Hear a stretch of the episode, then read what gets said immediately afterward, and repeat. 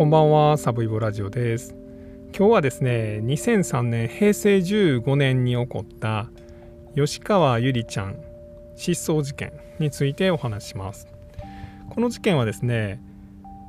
大阪の南の方にある熊取町というところで、当時小学校4年生9歳の女の子が、まあ、学校からの帰り道に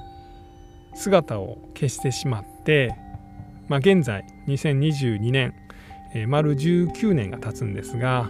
未だま発見されていないという未解決の失踪事件です。でこの事件ポイントはですね、まあ、未解決であるというところとあとはまご家族がですね、まあ、詐欺被害に遭ってしまって多額のお金を騙し取られてしまっているという、まあ、そんな事件です。で今日はですね、えー、実際まあ現場に行ってみてまあ、どのような町で起こった事件なのかとまいうところ、えー、あとはですね、まあ、警察の調べで、まあ、どういうところまで分かっているのかとまいうようなところ。あとはそうですねその詐欺被害詐欺事件について、まあ、これ二次被害なんですけれども、まあ、その詐欺事件についてとあとが、まあ、日本でですね今現状、まあ、どれぐらいの人が失踪してまあ、このゆりちゃんと同じ9歳以下の子どもたちも、年間どれぐらい失踪してしまっているのかと、まいうようなところまでお話できたらと思っています。まずは事件の実際に起こった、まあ、時間軸に沿って、まあ、お話していきたいと思います。えー、吉川ゆりちゃんはですね、まあ、大阪の熊取というところに住んでいました。えー、大阪と、まあ、和歌山のほんまに県境にあるまあ、町ですね。村まで行かないです。町って感じです。山あいの町って感じです、えー、大阪の南の方に堺とかありましてそこから南行った岸和田とかあってで関空があるあの泉佐野があります。まあふるさと納税とかでも有名なとこですね。でその右側に熊取町というのがあります。で熊取町のすぐ下にはまああの阪南市とかがありまして、まあ、実は阪南が一番大阪の南なんですけど、まあ、熊取とかのもう下はですね、えー、仙南山脈という、まあ、いわゆる山なんですねで山越えたらもう和歌山なんですなのでまああの海とかがあって、えー、こう小高い山に沿っていってこう山になっていくようなで、えーまあ、山と町に挟まれたような、まあ、そういう山あいの町です。で、えー、っとゆりちゃんが通ってたのが熊取町立北小学校というところです。でこの辺はですね、まあ、山を切り開いて、まあ、バブル期にニュータウンにされた町です。なのでめちゃくちゃ大きい綺麗な家がずらーっと並んでるようなところなんですね。え自由が丘とか希望が丘とか、まあ、そういう名前の名前がついてる、まあ、区画なんですけどもでそこの一角に北小学校があります。何が言いたいかっていうとすごい綺麗な街人もいっぱいいるし家もいっぱい建ってる人目のないとこではないということですね。で、えー、学校はその日ですね社会科見学でした。ゆりちゃんは大阪市内の水道記念館とか下水道科学館とかを回って午後2時に学校に帰ってきます。で2時40分に学校を出ます。同級生の女の子3人と一緒に帰ってました。でこの北小学校からゆりちゃんの家までは実は1.5キロとか6キロぐらい離れてます。結構長いですよね通学路としては。途中ですねまあ一部右側にこう竹林みたいなのがあってですね、えー、一通りちょっとここは少ないかなみたいなとこもあるんですけどそこも車の通りは結構多いです。で学校から1.2キロ離れた七山交差点というのがあるんですね。ここで同級生の女の子ら3人とバイバイと別れます。でゆりちゃんはそこからですねえー、一人で自分の住んでる、まあ、七山という、まあ、あのエリアにある、まあ、村中に帰っていきます。えー、っとねこの交差点も結構交通量多いんですけどそこからですね、まあ、ちょっと狭いちょっとなんかこう登っていくような丘のところに丘になっているようなところにこう村があるんですね村なんで昔ながらの住宅がいっぱいあるところです、えー、道は曲がりくねっています。30メーター先がちょっともう見えないぐらいのカーブがこう続くようなところなんですね。道は狭いです。でも住宅はたくさんあります。で大きいお屋敷もあったりとか鉄工所もあったりとかあと七山病院という大きい病院とかあの老人の介護施設とかも大きいのがあります。なのでその介護のその車ですかね。あのなんとかケアセンターみたいな書いた車とかも結構5分に1回もっとかな数分に1回通ってるような感じのところです。で七山交差点で友達と別れたゆりちゃんは一人で、まあ、坂をとことこ登っていって、まあ、100メーターぐらい離れたところで男の子と出会います。あすいません。でこの男の子同級生の男の子。男の子は実はさっきも家帰っててですね。で着替えて友達のとこ遊びに行く時でした。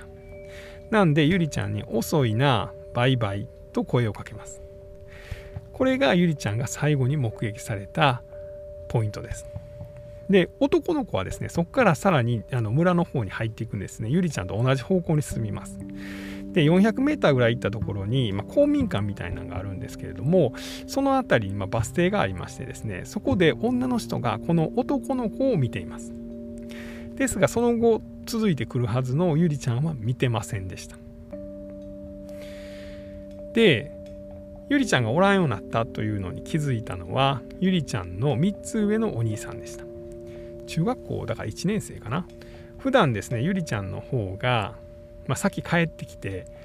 同じ家の敷地内にあるおばあちゃんとおじいちゃんの家行って家の鍵もろって家帰ってきて鍵開けて家入るみたいな。まあそんな感じでした。ですがお兄ちゃん帰ってきたのに家の鍵開いてないしゆりちゃんおらん。おかしいな。と思います。で、まあ、お父さんとお母さんと近所の人とかもちょっと声かけで探します。で、え、夜のもう6時ぐらい過ぎたらですね、まあ、学校にも連絡行って、まあ、学校の先生らもまあ一緒に探します。で7時半になって警察にも通報が行って、まあ、警察も捜査をします。でまあ9歳の女の子がいなくなったということで、まあ、身代金誘拐事件の可能性もあるということで警察は、まあ、ゆりちゃんの家に一晩泊まります。まあ、ですが何か連絡があるということはありませんでした。翌日になって警察は、まあ、いわゆる公開捜査に踏み切りますそこからまあ19年の間に延べ10万人以上の捜査員がま動員されて、まあ、ご家族もですねそのビラ配りとか、まあ、マスコミに出演してですね情報提供を呼びかけたりとかしました、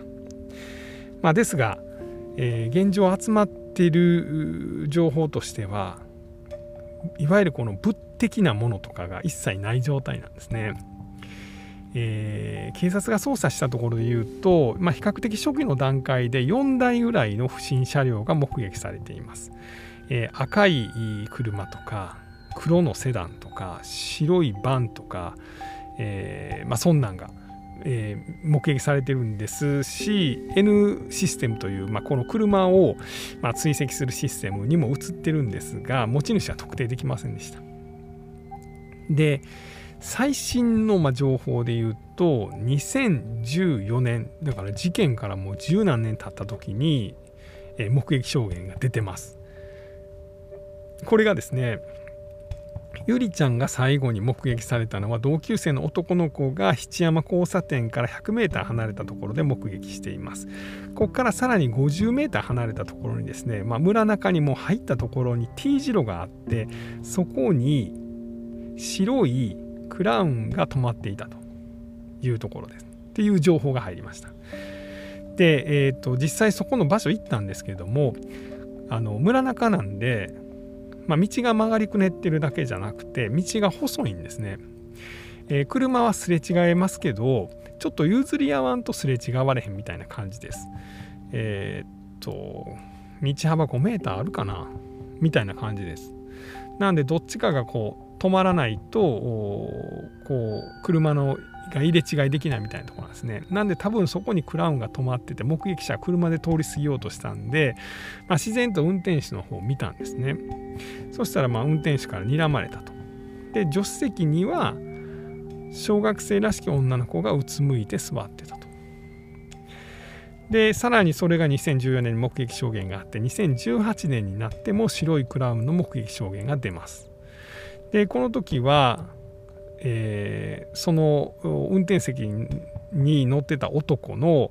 まあ、ちょっと外見みたいなのも目撃証言として出ます。まあ、これが、えー、目尻がつり上がってたと。で中年であったと、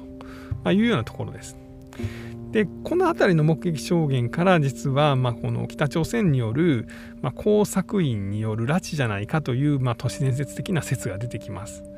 まあ、ですがこの辺りの信憑性はちょっと僕には分からないです。で、まあ、それ以外に、まあ、一番重要かなと思う、まあ、なな情報としては、えー、この事件があったのが5月20日なんですがその2ヶ月前の3月に、まあ、同じ熊取のこの辺りで、えー、小学校5年生の女の子が、まあ、車で連れ去られそうになるという案件がありました。でこれはま男がですね車に乗らないかと小学校6年生の女の子に声かけて、まあ、女の子が逃げたというまあそういうことです。ですがその時の車とかは特定されておりません。で実際、まあ、警察の調べなんかはこの辺までなんですね。で、えー、ここからはまあご両親が、受けてしまった、まあ、詐欺被害の、まあ、二次被害の事件についてです。えー、ご両親はそのゆりちゃんがいなくなった当初からですねマスコミに出演するなどして情報提供を呼びかけていましたで、1年後ぐらいですねに懸賞金200万円ぐらいかけて、まあ、情報提供を募り出しましたでその頃に1本の電話が家にかかってきます、えー、それは女のからの電話でした、えー、私の、まあ、弟も失踪したと。でその時に、まあ、プロに頼んだら戻ってきたと。探し出してくれたと。なんでプロに相談したらどうですか？と。いう電話がかかってきます。で実はこの女は、まあ、犯人グループの一人なんですね。で次プロと言って出てきたのが、えー、中谷幸喜か中谷幸喜か、まあ、多分中谷かなっていう男ですでこの男はですね、えー、ゆりちゃんが三重県におるとまあいうようなことを言います。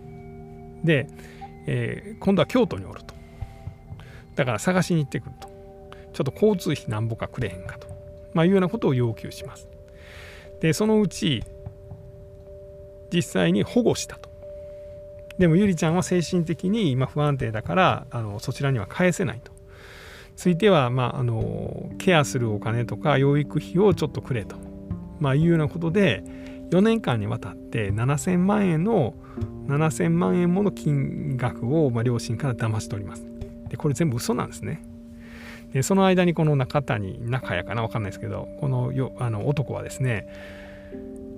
まあ、例えばそのご両親が作ったビラの写真ですね。ゆりちゃんの写真を接写してですね。これゆりちゃんの写真やと。写真屋があるからこれしか撮られへんかったということを送ったりとか、まあ、ゆりちゃんが送ったという嘘のメールをご両親に送ったりとかまあ、そんなことをして、まあ、騙すんですね。でさらに、ま、警察に相談しないように警察はあなたたちを疑ってるから警察にあんまり捜査したあの相談したらあんたらが逮捕されるでと、まあ、いうようなことで警察に相談させないようにします。でその間騙し取ったお金でギャンブルしたりとか大阪の高級ホテル泊まり歩いたりしてほぼ全額使い切ったというふうに言われています。で、え、4年経ってですねご両親は、ま、自分の家の土地とかを全部売ってですね、まあ、そのこの詐欺詐欺師たちに、ま、お金を払い続けるんですけど、まあ、最終的にもう何も財産がなくなって払えなくなった段階で警察に相談して、まあ、警察が最終的にこの詐欺の2人を逮捕します。で最終的にはこの男の方主犯格の方は懲役9年で、え、女の方は、え、懲役2年の執行猶予4年となります。でまあ、警察もですね、まあ、あの当初から警察に相談してほしかったと、まあ、いうようなことを言ってるんですが、まあ、ある意味オレオレ詐欺とか、まあ、この特殊詐欺ですね、まあ、いわゆるこの劇場型犯罪みたいなこうなんかそれをでっち上げてですねまあ、この役割分担をしてその被害者を騙していくというやり口としては一緒なんですが、まあ、架空の事件をでっち上げるんじゃなくて実際の,、まあその失踪者のご両親に電話をして、まあ、子供を探すからで子供を実際保護したから金出せという、まあ、かなりひどいことをしよったやつらがおったということなんですね。でまあ、この事件についてはですねあの北朝鮮の拉致被害者の会の、えー、横田めぐみさんの、まあ、お母さんですね早紀江さんがですね、まあ、私らにもそんな電話があったと。あのめぐみのことを探すからお金を出せというようなのがあって実際まあ命のことを言われたらお金出しそうになると。だからご両親は悪くないと。でもそういうのはもう警察にやっぱり相談警察がまあちょっと厳しく取り締まりしかないですねというようなコメントを出してらっしゃいます。で、えー、事件からですね、えー、今年で19年。が経ってまして、えー、ゆりさんは28歳になっているという年です。でお父さんですねが2018年事件から15年経った時に、まあ、手記を出してらっしゃいますでまあその時の手記をまあ見てみると、まあ、15年という月日が経ってるけれども、まあ、私たちにとっては、まあ、ついさっき起こったような、えー、印象ですと。で、まあ、一体どうしたらいいのかというのとなぜ有利なのかということをまあ毎日考えてその一日一日が積み重なって、まあ、15年という月日になったと。で、えー、ゆりは今24歳になってるけれどもそれは想像できないと。自分がそう思い出せるのは9歳のバースデーケーキを見て笑ってたゆりの姿だけだと。どうかまあこういう理不尽があったことを理不尽な事件があったということを、えー、皆さんは忘れないでほしいと。で、些細な情報でも何か知ってることがあったら提供してほしいと、まあ、いうようなことをおっしゃってます。えー、現在も警察は捜査を続けてまして、えー、特別報奨金として300万円が設定されております。で、最後ですね、えー、日本では年間8万人が実は失踪しています。えー、9歳以下、まあえー、吉川ゆりちゃんと同じ年齢。9歳以下に限っても、えー、1100人から1200人が失踪しているというふうに言われています。ただまあこの失踪したという方々は、まあ、出てくる人もまあ多くいらっしゃるわけで、まあ、8万人の中のまあ多くはですね、えー、病気が3割ぐらいかな。病気が原因と言われています。でさらにその多くがまあ認知症のご高齢の方とまあ、自分ち分からんようになったりとか、まあ、徘徊して、まあ、戻ってこれなくなるという方ですね。でその次が、えーまあ、家族関係ですね。まあ、要は、まあ、旦那が暴力振るって奥さんと子供たちが逃げるみたいなパターン。であとはまあ職業とか、えー、関係と。これはまああのお金の問題ですね、まあ、いわゆる夜逃げで、まあ、ご両親もしくはま親が逃げると。で子供たちも一緒に逃げると。まあ、いうようなことですね。あとはま異性関係、ま、恋愛のもつれからといなくなると失踪すると。まいうようなことも言われています。で、まあ、子どもの多くはですね、まあ、こういう吉川ゆりさんのように、まあ、単独でいなくなるというよりも、まあ、親と一緒に、まあ、何らかの事情で例えばまあ DV 夫から逃れるとか、